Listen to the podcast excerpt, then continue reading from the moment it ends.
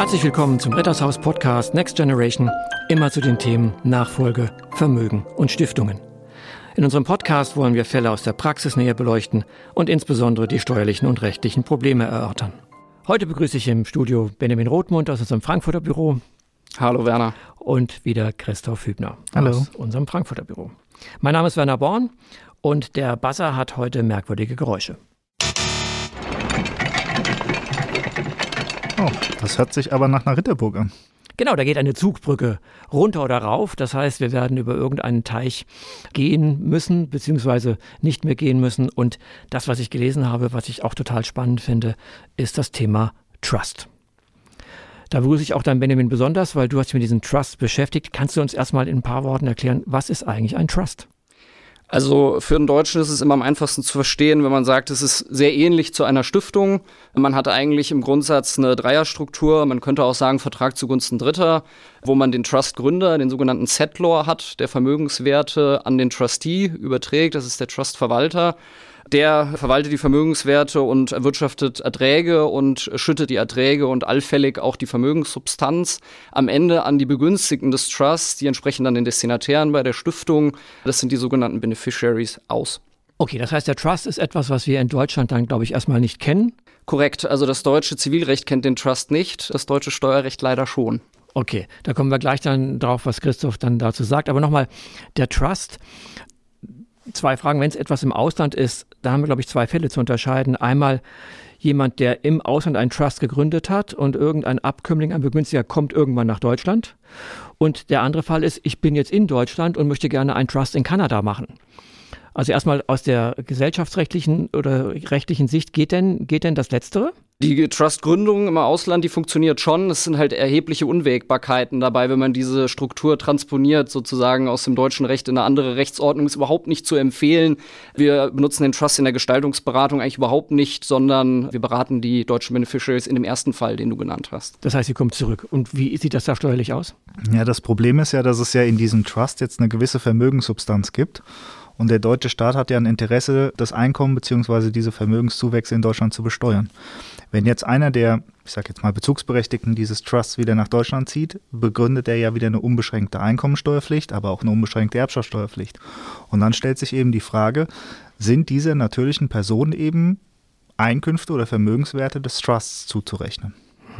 Und wie ist da die Meinung der Finanzverwaltung? Also die Finanzverwaltung rechnet diese Erträge des Trusts den Begünstigten anteilig zu. In erster Linie allerdings auch dem Trustgründer, wenn er in Deutschland steuerlich ansässig ist. Das ist allerdings so gut wie nie der Fall. Das heißt, die Begünstigten sind sozusagen im Feuer. Hier müsste es eigentlich, und so ist es auch angelegt, einen Vorrang der Bezugsberechtigten geben, also die die Erträge erhalten, weil die halt eben auch eine Chance haben, dann irgendwann diese Steuer halt auch mit tatsächlichen Zuflüssen auch zu bezahlen.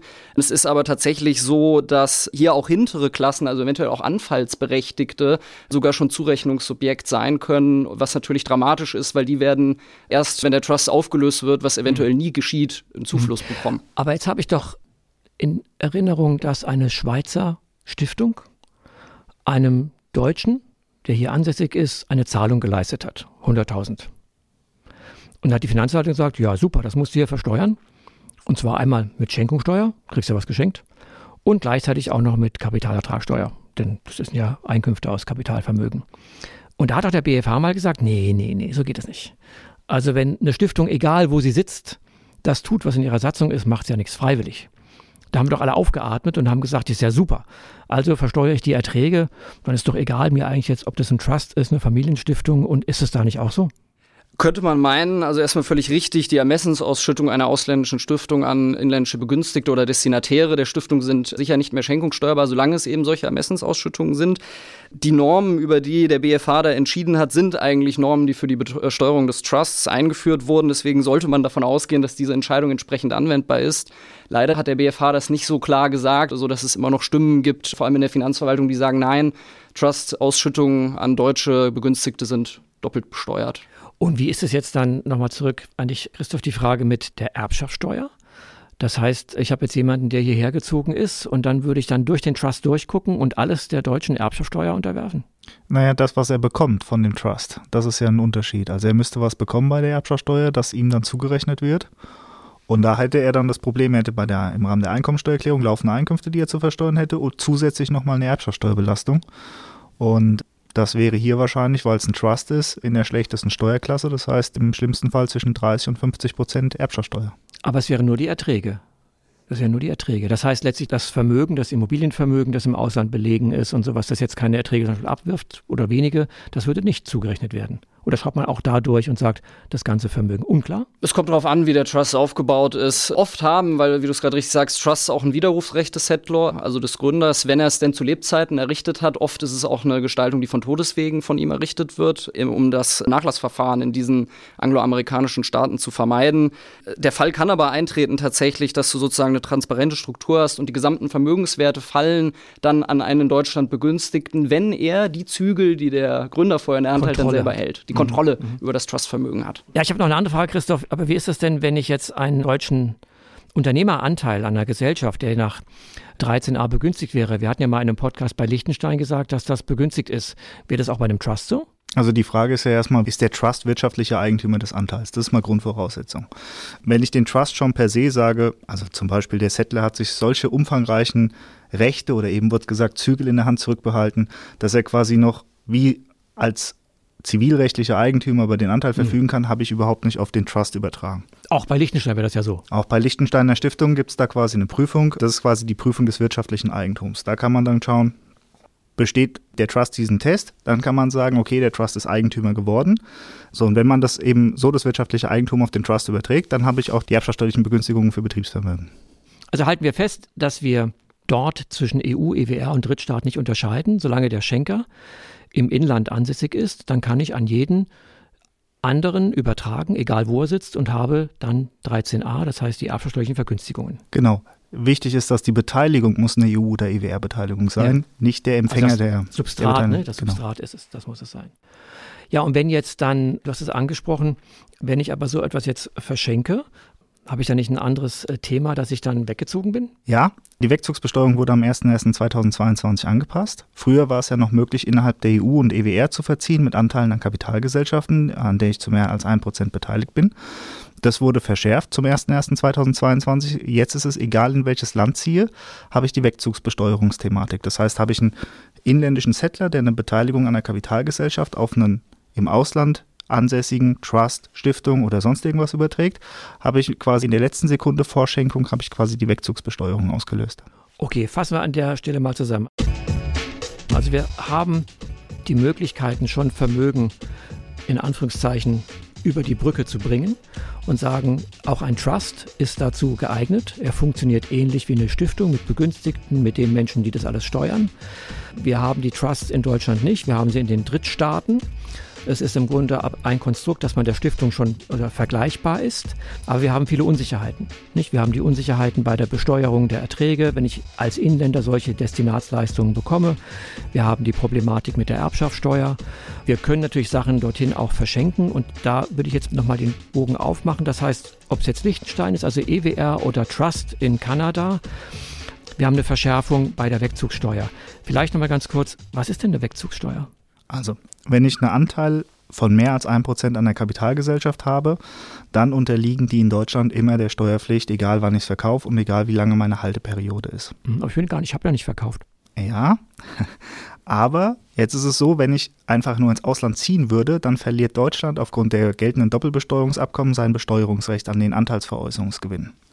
Und dasselbe tritt ein, wenn man den Anteil auf eine im Ausland ansässige Struktur bzw. Personen verschenkt und dann verliert Deutschland quasi das Besteuerungsrecht an den Anteilsveräußerungsgewinn. Und in der letzten Sekunde, bevor Deutschland dieses Besteuerungsrecht verliert, möchte es eben die bis dahin entstandenen stillen Reserven, also die Wertzuwechsel, nochmal der Besteuerung in Deutschland Das heißt, ein Veräußerungsgewinn wird versteuert, ohne dass ich Liquidität habe aus einem Verkauf. Genau.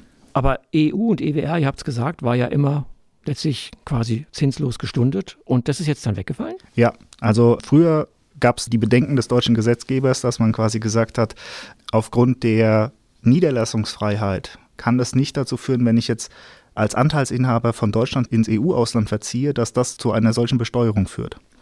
Und da ist aber mittlerweile der Gesetzgeber zu einer anderen Auffassung gelangt und gesagt, nee, auch der Europäische Gerichtshof hat in seinen Urteilen nie so klar gesagt, dass das nicht besteuert werden darf und deshalb wird es jetzt besteuert, auch wenn man ins EU- oder EWR-Ausland verzieht. Und wenn ich zurückkomme? Also sie fällt nicht weg.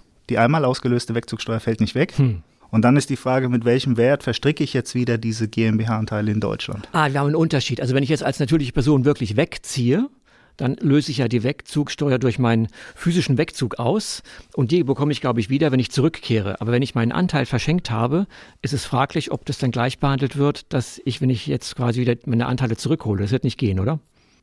Zumindest ist es zweifelhaft. Das äh, wird auf jeden Fall zweifelhaft sein. Ja. ja. Ich habe noch eine Frage bei dem Trust. Ich habe auch mal gelesen, dass andere zwischen den Trust und sich irgendwas dazwischen schalten. Weißt du, was es damit auf sich hat?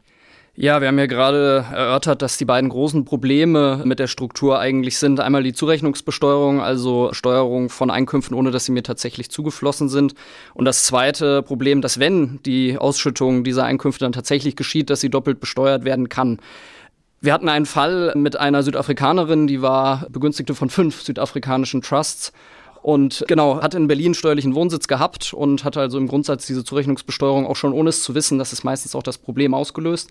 Und in dieser Struktur haben wir uns überlegt, wir schalten einfach zwischen die in Deutschland steuerpflichtige Trust-Begünstigte und diese fünf südafrikanischen Trusts eine Liechtensteiner Stiftung sozusagen alle Ausschüttungen der fünf Trusts erfolgen dann nur noch an die Liechtensteiner Stiftung und alles, was die Dame in Deutschland dann erhält, rührt von der Liechtensteinischen Stiftung her.